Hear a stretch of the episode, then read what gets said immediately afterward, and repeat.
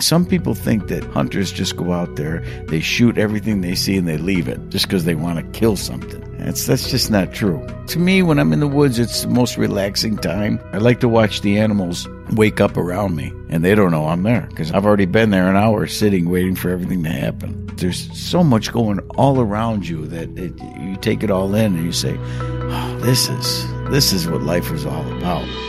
Join explorers and travelers on their journeys and discover distant places and fascinating cultures. From the highest peaks and densest jungles into the heart of adventure. This is Unfolding Maps with Erik Lorenz.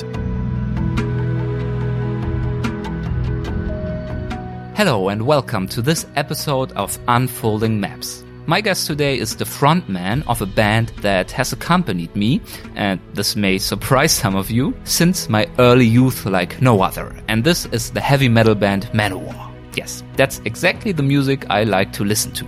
Iron Maiden, Alice Cooper, ACDC, all the old school heroes, and also some new bands following their footsteps. Manowar are much less known in the US than in Germany and in Europe altogether. And in fact, I have originally done the following interview some time ago for the German sister podcast of Unfolding Maps, which is called Weltwach. Since their founding in 1980, Manowar have received several golden records. They have collaborated with legends such as film director Orson Welles and actor Christopher Lee in their albums. Christopher Lee, for example, played the evil wizard Saruman in The Lord of the Rings. Yeah, and at their concerts, they like to perform not only with drums and electric guitars, but also with an orchestra and a choir of hundreds. One of the most important success factors of the band is without any doubt their singer, Eric Adams. He can sing anything, from really hard stuff, screeching and grunting, to the Phantom of the Opera or Puccini's Nessun Dorma, an aria that is part of Manowar's regular repertoire at shows in Italy. Eric Adams, however, is not only the singer of Manowar, he also spends a lot of time in the wilderness. He is a passionate hunter and hunting safety trainer in the state of New York. That's exactly what the following interview is all about. It's about Eric's love of nature and his passion for hunting. This is, of course, I am aware, a controversial topic. For some, hunters are nothing more than trigger-happy monsters marching through the forest, killing everything they see.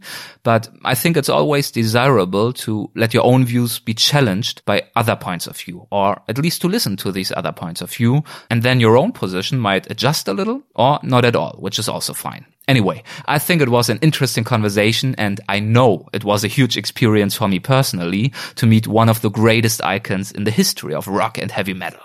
Have fun with our conversation. Hi, Eric. Welcome to our podcast. It's great to have you. Well, it's good to be here. Believe me, it is. Anytime anybody wants to talk to me about the outdoors and hunting, I'm here for you. I really am. I love it. That is very good to hear. So let's do it. But before we go into the topic of outdoors and hunting, right? Let me ask you, how was the tour with Manowar going? So far, it's been ex- excellent. It's been excellent. It's been grueling. It's been very hard for us, but uh, it's been excellent. I mean, we've taken this tour all the way across to uh, the furthest point of Russia in Vladivostok and toured all of Russia, almost a month in Russia, as a matter of fact. Uh, now we're in uh, you know, Germany, and uh, after Germany, we head uh, up to um, up the north, up to Scandinavia. Norway and Yeah. Scandinavia area. And on April 16th, I'm going to be up in the Arctic Circle. I'm looking forward to that. Have you ever been there before? Not, I mean, it's way uh, way up there. It's like 400 miles away from the North Pole. That's that's way up there. Wow. So that's kind of cool. You know, Will you have been- any time up there to do any kind of sightseeing or traveling? Well, I'm hoping uh, the place we're playing.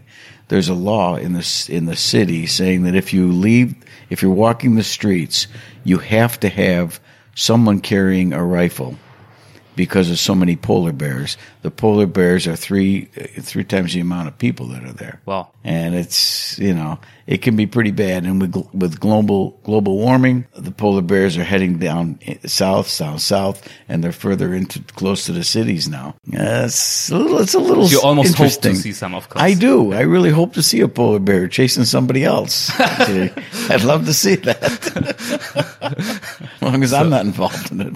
So this tour that you are just in the middle of. It was, as far as I know, supposed to be your uh, farewell tour. Last Yeah. year, you guys announced the end of your career, sadly, on Yeah. Facebook. Yeah. However, in a recent interview, your band leader, Joey, Yeah. he hinted at that it might not be quite the end after all. Yeah, So I mean, we've What got- is the retirement status? Well, I'm ready to retire, but you know, are. I'm here. I'm here. I'm here for the band. You know, I mean, I'm I'm here for as long as it is, and uh, you know, the fans really wanted us to come back. They don't want us to leave right now. We really, you know, we fully expected to, you know, finish this. As a matter of fact, when we had a band meeting, uh, you know, we mentioned that you know this is a retirement tour and this is a final tour, and I said.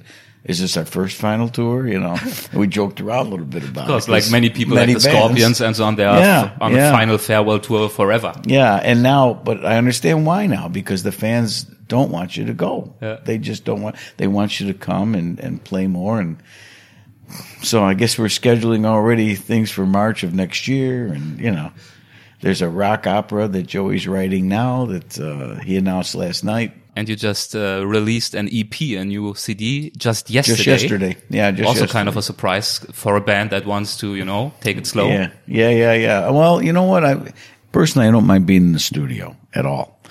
It's the grueling on the road that's really bad. It's really it, it's tiring. It's tiring, and it's rough being away. And it's you know it's hunting season back home, and I'm here. You know, my friends are telling me, "Oh, it's great. Turkey season's incredible." You know, so yeah, I, there are times when I wish I was playing, and then there are times when I wish I was home hunting. So in some shape or form, of course, you will take it a little bit easier in the next years. You will have more time to be at home. How does it feel for you after all these years to see the project of Manowar coming to an end, more or less slowly? Uh, it's bittersweet. I'll be honest with you. It's bittersweet because I, I'm going to miss when it finally does end, and I don't know when that's going to be, but when it finally does end, I will miss the stage. I will miss the fans. I will not miss the music business part of it, but I will miss the stage. I'll miss the fans and, and, uh, you know, in that sense, yeah, that, that's kind of rough. But on the other side of it, you know, you can't play forever. You just can't play forever and all good things have to come to an end. And, but I'm, hey, you know, when I'm on that stage, I don't get tired. I, I just don't don't, get tired. tired. I just want to keep playing and keep playing. And like the show we played in Bulgaria, we played for five and a half hours one night on stage. We just kept playing. it's like the record for the longest rock or heavy metal show ever. Yeah, right? it really was. I mean, and it, it was funny because we were in the dressing room after the show was over and the crowd didn't want us to leave. And Joey popped in the dressing room you want to go back out? I says, okay, let's do it. and we just stayed out on the stage and he'd announce, you you guys know this song? Remember the song? Play it. Okay. And it was, it was fun. It was great. Really good. So let's look a little bit back, but not only with regard to Manowar, but also with regard to your own biography mm-hmm. and especially with regard to your passion to the outdoors. Yeah, yeah. When and how have you been for the very first time introduced to the wild?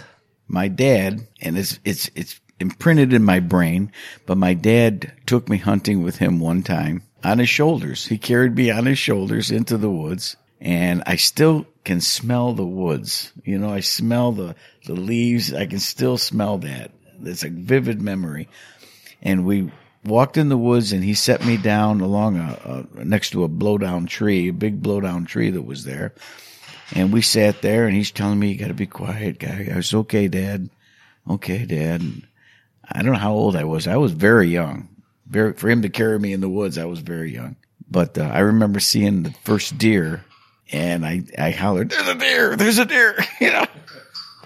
The deer took off running, of course. And my father, the king that he was, he, he, he just laughed and shook his head and said, well, there we go. Okay. Hunt's over. Let's go home, you know, and he took me home. But that was my first experience in, in the woods with him. And I, it, it just was indelible in my brain. It was, it's there. So your first outdoor experience was also at the same time your first hunting experience? Yes, it was it. So yeah. it also forever has belonged kind of together for you, both It- of it these is. aspects? It is. I mean, I, I love the outdoors, period. I mean, you know, even at home, anything having to do with the outdoors, I'm there. I am there. I don't care what it is. It's, uh, for example? well, I don't care what it is. It, it- it could be, it could be helping somebody do a job outside that he's a friend of mine and yeah, okay, let's do it. No problem. Could be fishing. It could be, um, on, on a sailboat.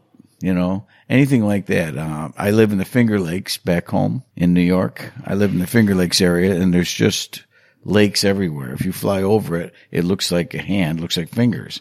And, um, yeah, I mean, I, I go boating all the time and water skiing. I mean, uh, you know, I'm into it. I just like being outdoors. I'd rather, I mean, what's there to do indoors? You sit down indoors, you sit, shoot the shit with your wife for a while and watch TV and shit. What's there to do?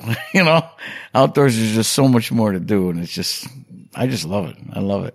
How do you feel outdoors, like when you're in the woods, for example? Um, it's if to me when I'm in the woods, it's the most relaxing time because it's the only time I'm really quiet. You know, everything's really quiet. I play in the loudest band in the world, so anytime That's I can, another record of yours. yes, and anytime I can get away and just in my own private thoughts, that's the way to go. I, I love it. I love being up in the tree stand, sitting there, and if the deer bother me, okay, fine, I'll take it. But yeah, I'd rather just sit and enjoy nature. I like to watch the animals wake up around me, and they don't know I'm there because I'm I've already been there an hour sitting waiting for everything to happen. So this is kind of what being one with nature means to you, Yeah. right? Yeah, To really really. be in the rhythm with the animals and maybe the sun rising, Exactly. the fog lifting from the ground. There is nothing more gorgeous than seeing the, you know, the fog in the woods and the sun coming up through there and the rays of the sun through the fog in the woods and then seeing an animal come walking through there. I mean,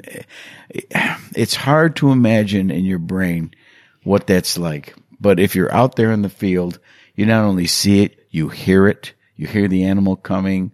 You know, there's, there's so much going all around you that it, you take it all in and you say, oh, this is, this is what life is all about. You know, it really is. I mean, I've had, I've had, I've been up in a tree before with my bow and arrow and my, it's resting in my arms and I've had birds come and land on my arrow, the tip of my arrow, just land on it like they think it's a tree limb. And they just stand there and I mean, and they are very close to me. And I'm sitting there watching them. They're looking around. They're looking right at me for a while. Don't know what I am. I've had them land on my hat before. I'm just sitting still. I've had squirrels on my feet, on my boots. I just sit still. I don't, I don't you are really able to be still. Oh, you have to be still. You have to be still. Yeah. And I enjoy that. I'm, I can honestly tell you that I had, I was in the woods scouting one time looking for a place to hunt for, for uh, turkeys. And it was a good uh, deer spot for me normally. So I went there and I sat down and I looked in a spot where I could see down in the woods a long way down a hill. And I saw a deer coming up towards me and it wasn't deer season, you know. So I'm sitting there watching the deer came up and smelled where I was hours before and started walking around, sniffing the ground, smelling. It was right in front of me.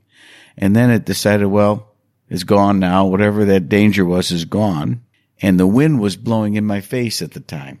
So the deer didn't smell me. And deer walked right by me and I slapped the deer in the ass with my hand. I did. I slapped him in the ass just to say I could do it. it was great. So these are the memories that stick with- you, right? Yeah, exactly. I mean, that doesn't happen to everybody. You know, come on. That, that's great. So are there any other crazy, funny, impressive hunting experiences that come to mind that you like to talk about? of course, probably there are lots because you have been doing it for so many years. There are tons. There Yeah. are tons. I remember one time I was hunting in between. I was in a tree stand that was in between two big, huge trees, and I could see something in the early morning. I could see something coming towards me, coming towards me in the air. It was flying towards me, and man, it was huge. And it kept flying. I'm thinking, what? What in God's name is this thing? And it kept coming closer, and it was flying low, so low that I I bent down in the tree stand, and it went right between the trees I was flying. I was in, and it was uh it was an owl with a big, huge wing, wingspan. I never saw an owl that close before, and Here's a story. Here's a story your fans would really enjoy. I was in my tree stand one time hunting deer and it was, um, bow and arrow season. And, um, I'm watching a big green field in front of me and there's no, nothing was happening. It was just a sunny day like today. It was just gorgeous. And I said, well, I'm going to enjoy the day. And I watched a hawk flying the field, just back and forth, flying the field. So I said, well, I'm not the only one out here hunting. He's hunting for food, you know, and I'm sitting there watching and he's keeping me company and I'm watching this hawk. And all of a sudden the hawk goes down in the field. So I grab my binoculars and I'm looking to see what's got this hawk interested. And I could see the hawk has some kind of an animal in its, in its claws and it picks up the animal and flies right towards me. And it was a mouse. It was a field mouse.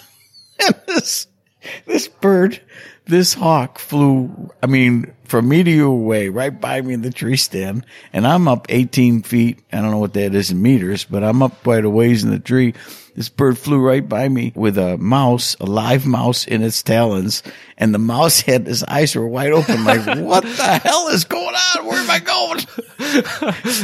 I never forgot that.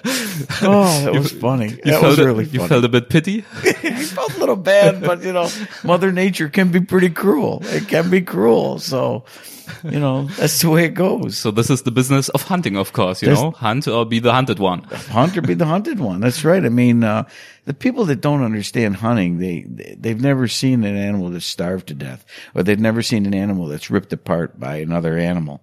And it's an awful way to, for an animal to die. I watched a deer once run by me. I didn't take, I didn't take a shot at the deer because it was just a small deer and it ran by me and I watched a, a pack of, uh, coyotes chasing this deer and the deer ran out on a frozen lake and slid on the lake and fell down and the coyotes just ripped it apart. And it was the saddest thing that anybody could ever witness. And, you know, I've taken deer before with an arrow that, you know, the arrow goes right through the deer and the deer doesn't even know it's having a bad day yet because it doesn't even know, it doesn't feel any, any pain. It's like a, it's like when you cut yourself shaving. If it's, if you're using razor sharp broadheads, it's the most humane way to take an animal when they don't even know they're hit.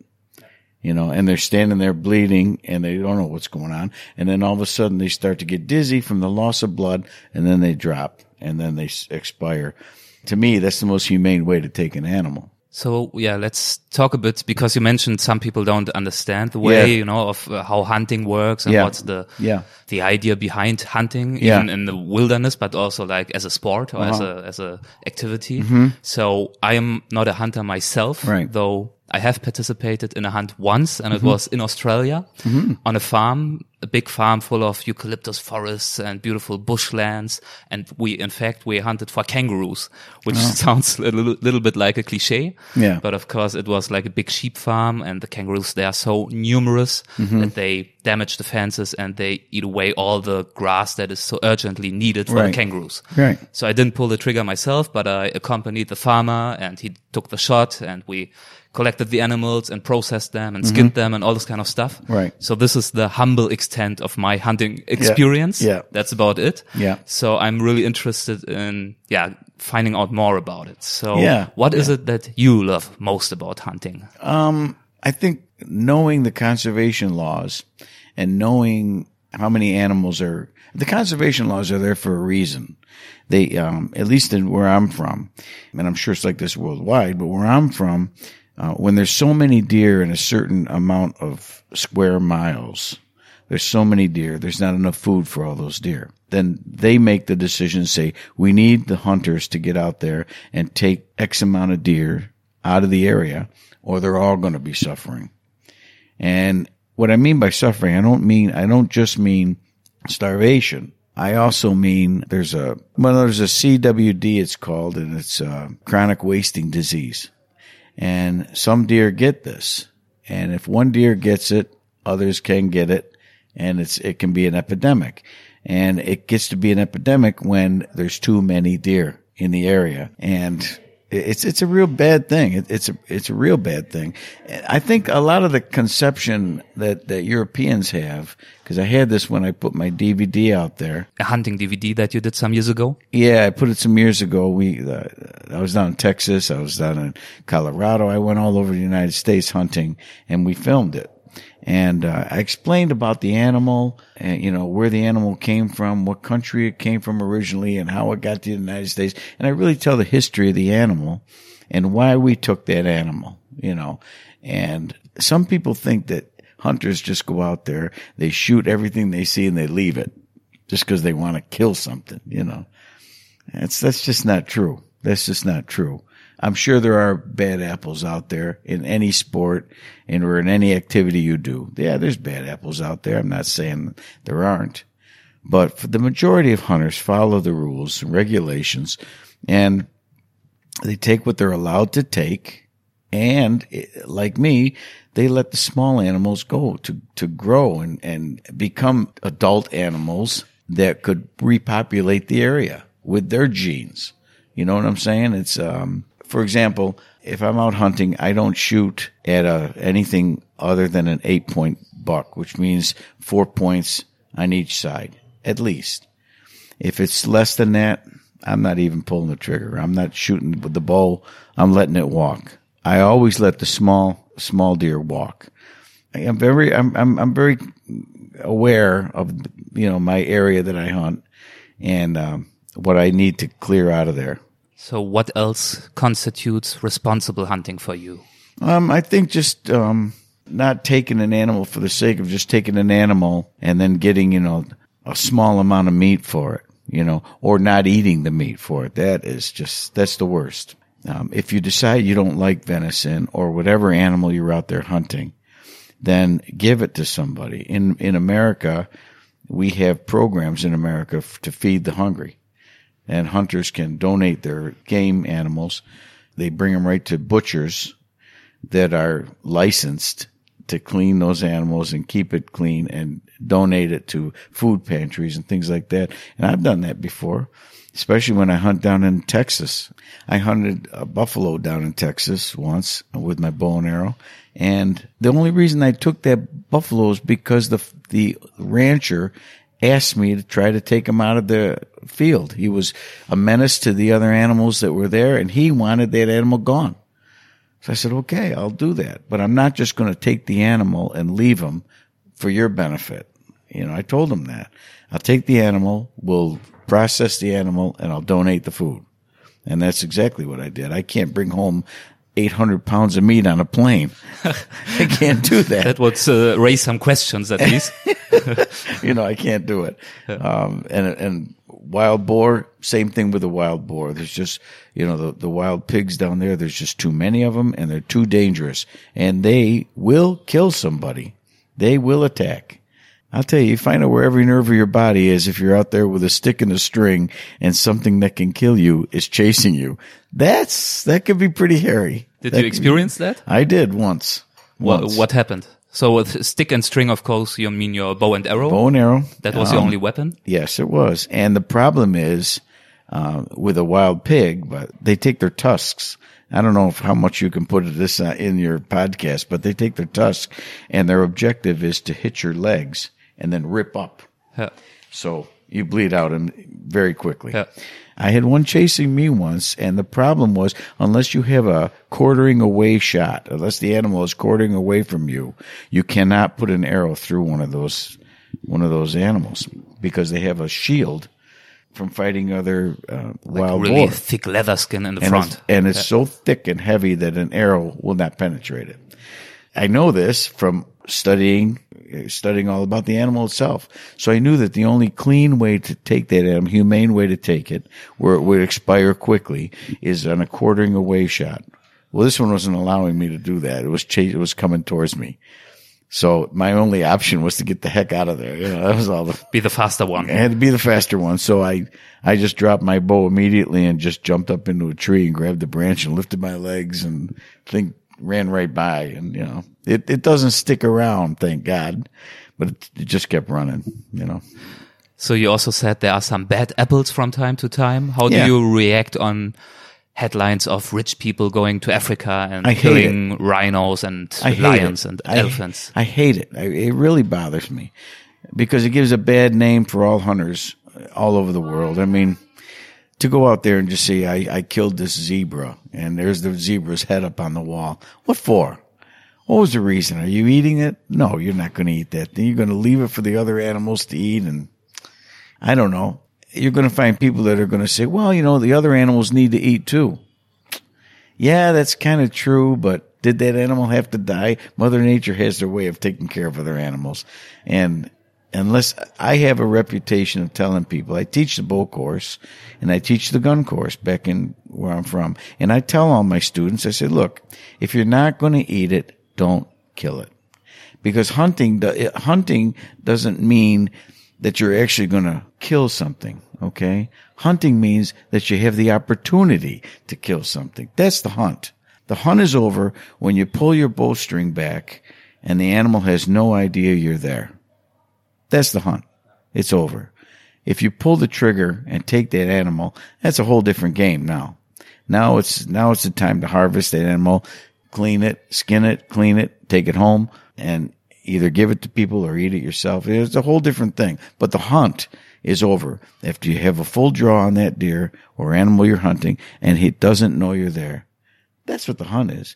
I don't care. People go out there and hunt with a camera, you know, and it's fine. That's okay with me. That's hunting. I, I like the taste of venison. My family likes venison. I like the taste of wild boar. So does my family. Buffalo, they loved it. Okay. But ducks, geese, we don't like it. So I don't hunt it. I go out there with my camera and I film my friends hunting, but I won't pull the trigger on an animal that I'm not planning on eating. I'm not going to do it. So in a sense, you know, when I'm out in the field and I'm hunting, unless that animal is about to attack me, I let it go.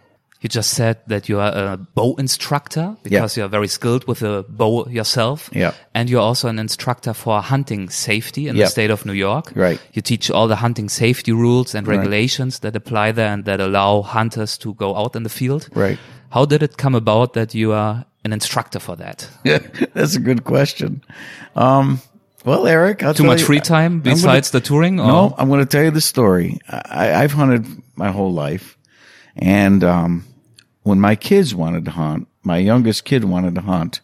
So I took him, I, I looked all around for a place you had to have, you had to have a, a, a certificate saying that you took this course before you can get a license, okay, to hunt. So as soon as I saw something in the newspaper or advertised, the day it was advertised, I would call to get my son in the course. Full. The course is full. And they were always full. And I finally found one course and it was almost a full day's drive from my house. And it was a two day course. So that meant we had to have a hotel and everything else. And I, I went there with my son and during one of the many breaks that they take, I asked the instructor, I said, I was upset. I said, this is, this is bullshit. I said, come on. I said, I got to dri- drive all this way for a course that should be offered everywhere in New York State. Every time they're always full. They're full every time. And the guy says, you're right. The day we put them out, they fill right up. I said, well, why is that? That's crap. And he says, you're right. It's awful. You want to be an instructor? Because be part said, of the solution. He said, we don't have a lot of instructors. That's the problem. You want to be an instructor? And I looked at him and I said, yeah, I'll be an instructor. That's good. So that's what started it. And it's a hell of a process. You have to sign up this application first, and then you have to take a course, an instructor course from other instructors, from a master instructor. He teaches you how to teach the class, how to ask questions, how to go about teaching the class, all the paperwork that's involved, the tests that you have to give, the whole nine yards. Then when you're done with all that, which is a week of work there alone, then when you're done with that, you have to also have a conservation officer, which is a policeman, come to your house, have a sit down with you and talk, ask you where, how long you've hunted, you know, why do you want to be an instructor? Uh, what are your what are your feelings about this and that, and asking you questions. Where are you going to teach the course? The whole nine, and then he has to approve your name to be approved by New York State and uh, Washington D.C. to make sure you're not a, wanted by the law anywhere before you can get a license to teach the course. That was a big, long process, and I've been teaching this course now for over 25 years. What do you like about it? I, I like, I like the fact that I teach kids from 12 years old to 70 years old. And, um, I like the fact that they ask questions and they learn as they go. They think they, especially the gun hunters, the gun hunters think they know everything. So I asked them specifically, where would you place your, shot if you hit an arrow? Where was the best place to play? And they say, Oh, I shoot him here in the neck, you know, like a gun. No, that's not good. That's not going to kill that animal. And I explained to him what is the best way to hunt these animals. And it's different than gun season. You play games with these animals. You play with their scent. You, you, there's different things you can do. You have to play the wind, you know, and there's different ways you can do that.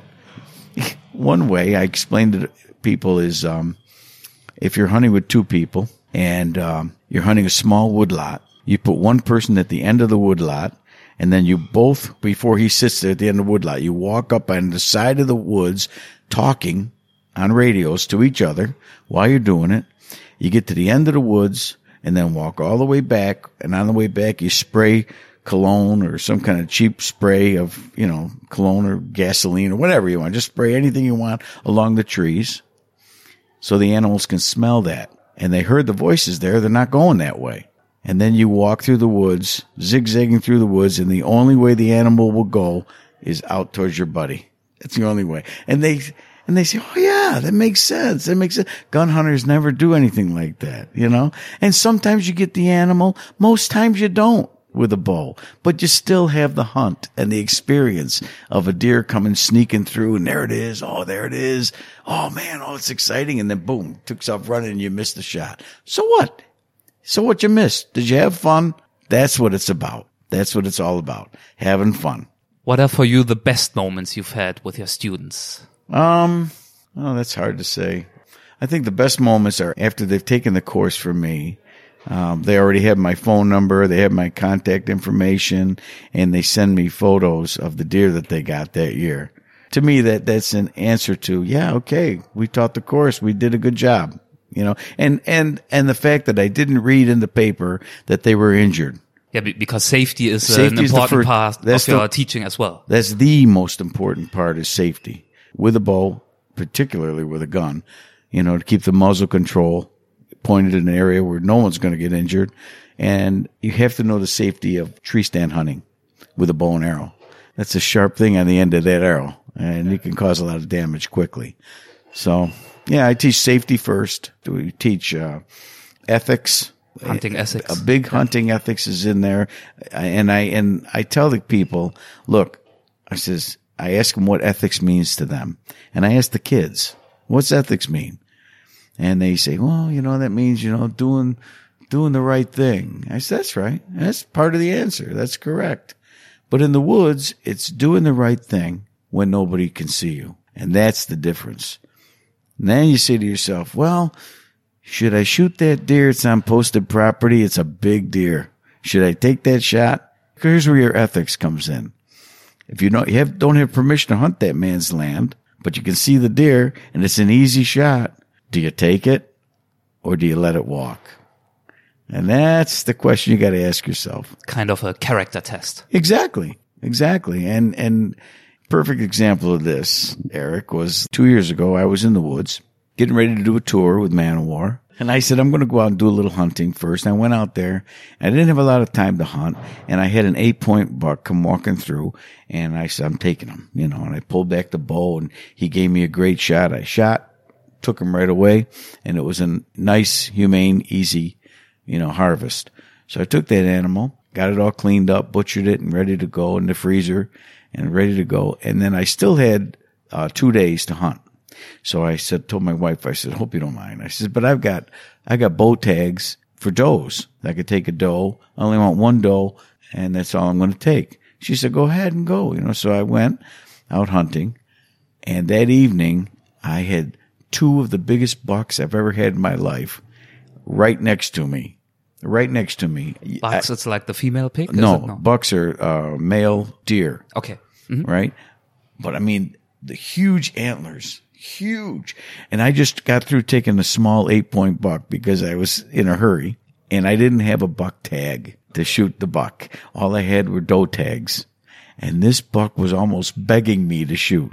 And I pulled my bow back and I looked at that deer and I'm thinking, Oh man, you, you would be mine and any other day you would be mine. And he was standing there broadside, had no idea I was there. And that, Erik, was the hunt.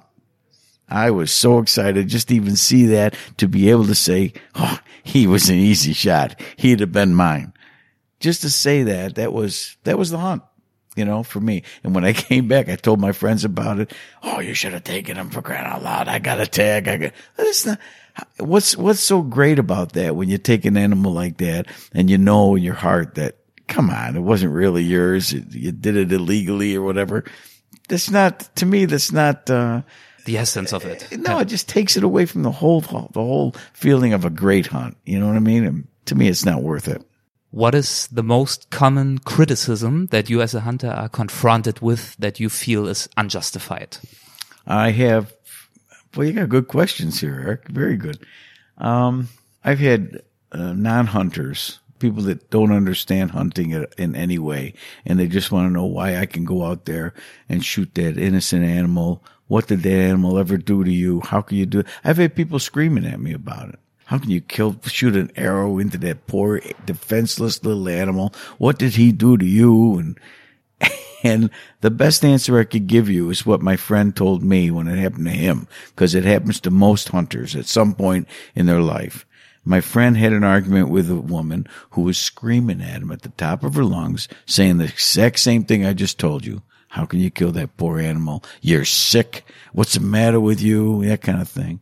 And he looked right at her and says, ma'am, you don't understand. He says, I've been married for 40 years. I need to kill something. That's what, that's what he said. That's what he said. okay, there you have it. okay. that that's hard to reply to in a funny way mm-hmm. for this lady. Okay. But do you also ever try to have like a real argument if you no if no, you are facing like a non-hunter no an anti-hunter it's a waste of time it's a waste of time arguing with them um, what I try to do is, I mean, I, I tell my students this too. If you run into an anti-hunter, and you will, don't argue with them. Don't argue with them. But why not try to have a discussion with them? Like today, you are talking to me, and I told you before yeah. we started the interview that yeah. some of my listeners might not fancy the, the activity of hunting too much. Right.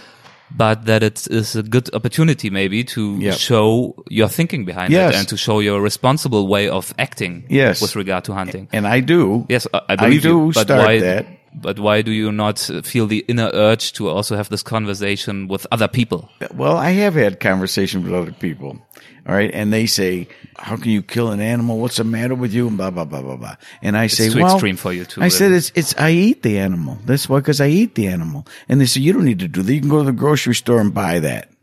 I said, yeah, you're right, but you can't go to the grocery store and buy venison from a field. You know, you buy processed animals. that I don't want to eat processed animals. I just want, this is something that I, I wanted to bring home and eat with my family. And then I tell them, I said, you don't mind killing animals? And they say, I don't kill animals to survive. I said, you don't? No, I don't. They say, I said, so the cotton underwear you're wearing right now didn't kill any animals? They say, no, no. I say, well, how about the plow that runs through the field and rips apart animals while they're going through the field to plant cotton for your cotton underwear? And they rip worms and they rip little rabbits apart and they rip this and that. That's okay for you? But a deer with the big brown eyes, they're, they're not okay. Where does, where do you draw the line? And then they say, well, that's not real. I mean, that's, that's, so, you know, they're just insects and they're just animals, small ant. They're still animals. They're still living beings that you ripped apart just so you can wear clean underwear. I mean, think about it.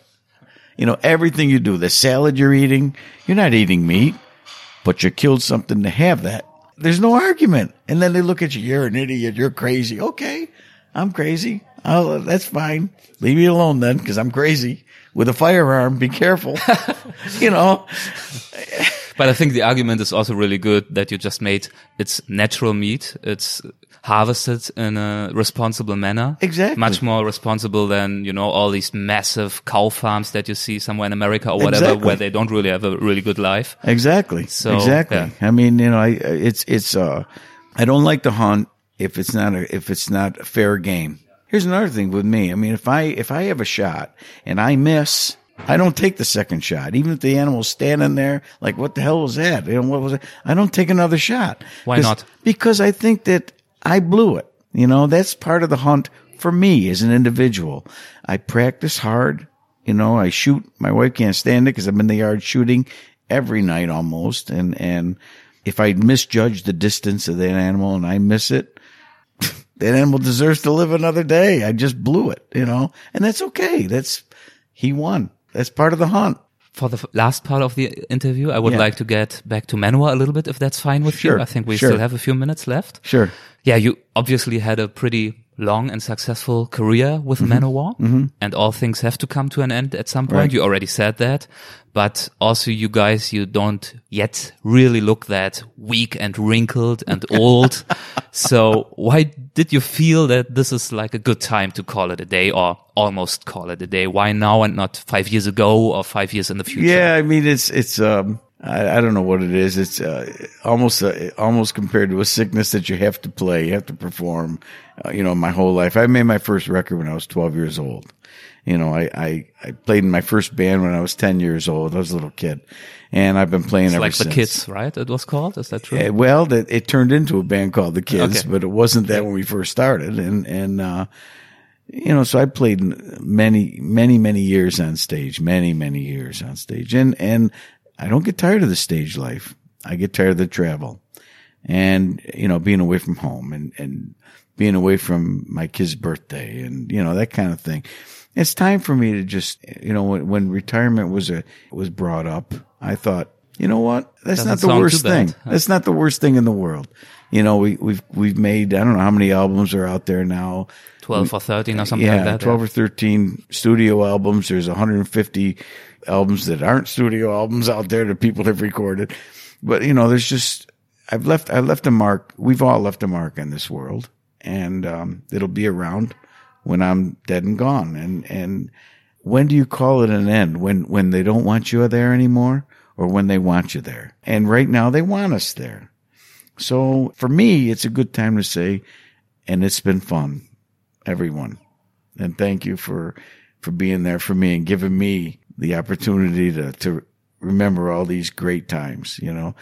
if you think like 20 years in the future and you're sitting on your veranda with a cold beer and you look into the sunset, not singing anymore, but still kind of feeling the mark that you've made. Yeah. What would the mark look like in order for you to feel really pleased about it? I think I think the mark is is what the fans have already told me that you know here's a singer who can, and I'm not saying this because I don't have a big head, okay, but here's a singer who can who can sing raunchy when the song when the character in the song demands it. Here's a singer who can sing pretty when the character in the song demands it, and um, to me to be able to do both and to be able to to have a, a certain quality in my voice that when I say sing something, people know it's me just from hearing it that's something that not all not all singers can say, you know. And to me, that um, that's my mark. That's my I think mark. that's the mark of Manowar, the versatility from Nessun Dorma yeah, right, and classical stuff right. to really hard stuff. And Yeah. also like on the EP that was just released yesterday, like for example, Swords in the Highlands. Yeah, it's it's song. a it's a very very beautiful song, and you you show your versatility in it. yeah, yeah. Thanks, thanks, It's really beautiful. thanks a lot. Let's stick with the ver- veranda scene for a second. So when you sit there and you remember all these years, what what will you think of? Like we discussed the mark and what makes you Um, Yeah. potentially special. What will you remember most fondly? That's another great question, Erik. I think I'll remember most the fans. That's what I'm going to remember most. I'll forget about the business. I'll forget about the garbage and the crap that goes on, you know, throughout the day. And then when the show happens, the fans make it worth all the while, make it all worthwhile. They really do because they show their love for you. You know what I mean? They're singing the songs with you. They're, when I'm doing Swords in the Wind tonight, you're going to see fans in the front row with tears in their eyes. Swords in the Wind. That's the song title. Yeah. yeah, because it's just, it, I, it's a pretty song, and it's a song about a guy who's dying or, or who's ready to go to Valhalla, and and you know, and the tears start coming. If I can make their feeling like, so their hair and their arms are sticking up, Goosebumps. Yeah. You know, then I've done my job. Is it still And- and personal to the- you to to see these reactions Yeah, after all these years? absolutely it is. I mean, that's what I'm going to remember when I'm on that veranda with the beer, nice ice cold beer. And I say, I wish this was a German beer, but what can you do? but anyway, that's, I mean, yeah, that's a, sitting up next to the pool with ice cold beer and maybe a cigar in my hand. That's all right at the end of the day. Is there any specific event that you will remember, like a specific tour or show or album or collaboration? I mean, you worked with Christopher Mm. Lee and Orson Welles and many people. I don't have one specific time that I really remember more than any the other. There've been there've been many times when you know we do something like ride our motorcycles through through Germany. One time, riding the motorcycles on the autobahn. That was that was outstanding in February. By the way, Whoa, that's tough. yeah, and um, just a lot of good times, just a lot of good times and bad times. But that's what makes a band stay together. You know, when you live through it together, then you know there's good times, there's bad times, like any other marriage. You know, that's what it is. It's all part of yeah the history of Manowar. Yeah, exactly, exactly, right. For the very, very end, if that's fine with you, I would like to do a category that we have in all of our episodes. It's hard to translate like partial phrases or half sentences, which just basically means I start a sentence. Oh shit, I hate these things. It's terrible. I know. I know. We'll, we will see what you come up with. It can be really short or longer. It doesn't matter. And if you don't come up with anything, I just cut it. okay. So we only take the good ones. Okay. If that's fine with you. That's fine as long as it's not long. That's fine. The most special, most magical place I ever hunted at was was in Ithaca, New York, on top of a hillside where I could see the city in the distance and uh, tall grass blowing in the breeze while I watched a nice deer heading right up towards me. And I'll never forget that. That is the most relaxing time for me where I could see way off in the distance. hearing the word successful. The first person who comes to mind is My dad, why? Um, he raised 10 kids and none of us got arrested. so I think that's success. I think he did a good job. My mom and dad both, they did a great job. Especially since uh, you are supposedly, you know, a bad boy, a bad guy. You yeah, I mean, yeah, I mean, yeah, yeah, I mean, but it's just, we know, we, you, you get away with certain things. We all do as we're growing up. We get course. away with things, but nobody, nobody got arrested for anything. Nobody got caught anything, you know, to get arrested. Let me put it that way. To lead an intense and rich life, Yeah. to me means to um, means to be happy. You don't need to have a lot of money to be happy. You know, it's like, it's like when people say, I have a house, but is it a home? And that's the difference. You know what I mean? A house is a building. A home is a family. A home is a feeling. A home is, uh, comfort, you know? And if you're happy in your home, then that's, that's what it's all about. if fate would not have made me become the singer of Manowar, I probably would have. um, it's hard to imagine after four decades. No, I know exactly what the answer is. really. But you're thinking about if you should say it. No, no. The answer to me is if be, only because I turned down the opportunity with Manowar. I turned it down three different times. Oh, really? I I, didn't said, know I'm absolutely not going to do this. I don't want to do this. I am done with music Why did you turn it down three times? because I had, um, I was in bands my whole life. I told you earlier that I was in bands my whole life. And the last one I was in, um, our equipment got stolen. I still had to pay for the equipment and it was all stolen. And I, I, I I said, this is the end. I put my wife and my family through enough and this was the end. I, I'm giving this up and I'm just going to cut meat for the rest of my life and be a, be a meat cutter for the rest of my life and be happy doing it. So that that's probably what you That's would what I would have done. done. That's what I would have done. Like a butcher. Uh, what, Not a butcher. what a butcher is the a butcher is the guy who actually kills the Yeah. animal. A meat cutter is the guy who cuts it up into steaks. Okay, okay. And that's what I would have done. I would have stayed Yeah. that. Yeah. Yeah. One of my regrets is that Not being able to take my family with me on tour quite a bit. I, that was that's a big regret of mine. For one reason or another, we ended up raising a grandchild. We're still doing that. Um, and so my wife could never just back off and come. Um, my kids came to Italy once to see me play at the Gods of Metal Festival. They only saw saw you once? Oh, you mean like on a big No, stage? they've only seen me once. Oh, really? Yeah, Wow, play, that's amazing. yeah. Because you also tour in America from time to time. but not in not in my hometown. Okay. you know. Mm-hmm. So How yeah, was that like for you? that was outstanding for me. Just to see my kids in in the pit or in the front row there, that was that was great for me. And you know, to have a DVD of that now, that's where I sang Nessun Dorma that night, and they were there for that, and that's great. It was great. I would advise my 20 year old self to Never play music for a living. really. What is why is that? you said Um, that you are having some troubles with the music industry as such. Well, find it no, it's not that. It's not that. It's just that um, it's a it's a very hard. People people look at the bells and whistles of it, but they don't see the hardship that goes along with it. At the end of the day, you know, and you really have to. You really have to love music to stay with it. You have to love it because you put up with a lot, and it is what it is. You know, I tell I tell people if you love your kid and he picks up an instrument and wants to do this, you know, and he and you love him, break his hands. that is really brutal. That's right. Break his hands. okay, two more, then we're done. Yeah. If a university would ask me to give a graduation speech, Yeah. I would tell the graduates, Um, I would tell the graduates to do what they love to do for a living. Do what they love to do. What, what's in your heart. Because there's a saying, and I'm sure you've heard it, that if you love what you do for work, you'll never work a day in your life. And that's the truth. I love what I do up on that stage. It's not work. It's not work to me. But for someone to come and watch me perform, I'm soaking wet after the second song. They say, Jesus, I couldn't do that. You know, that's how could he do that? That's. But it's not work. It's a love of, it's a love that I have. So, last one, yep. when I think of the future, Yeah.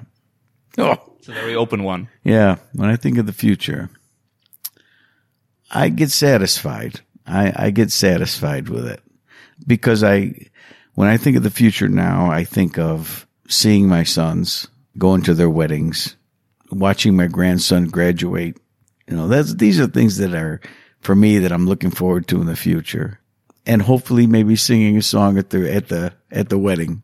You would do that probably. Absolutely. I would. Absolutely. I would. Sure. I wish you all the best with your future. Thanks, Erik. I hope it will be really, really good, as good as the past has been. And Thanks. thank you very much for many, many years of good and inspiring music that you have given me personally, but many other people as well. Thanks. And I thank you for the time that you have taken today. You will head straight to a show Yeah. that you're doing here in Dortmund. I will Yeah. watch it, of course. That's great. That's great.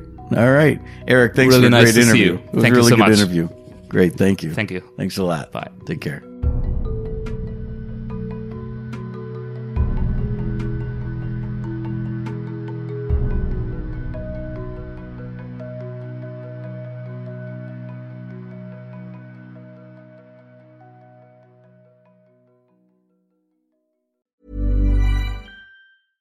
Cool fact a crocodile can't stick out its tongue. Also, you can get health insurance for a month or just under a year in some states. United Healthcare short term insurance plans, underwritten by Golden Rule Insurance Company, offer flexible, budget friendly coverage for you. Learn more at uh1.com.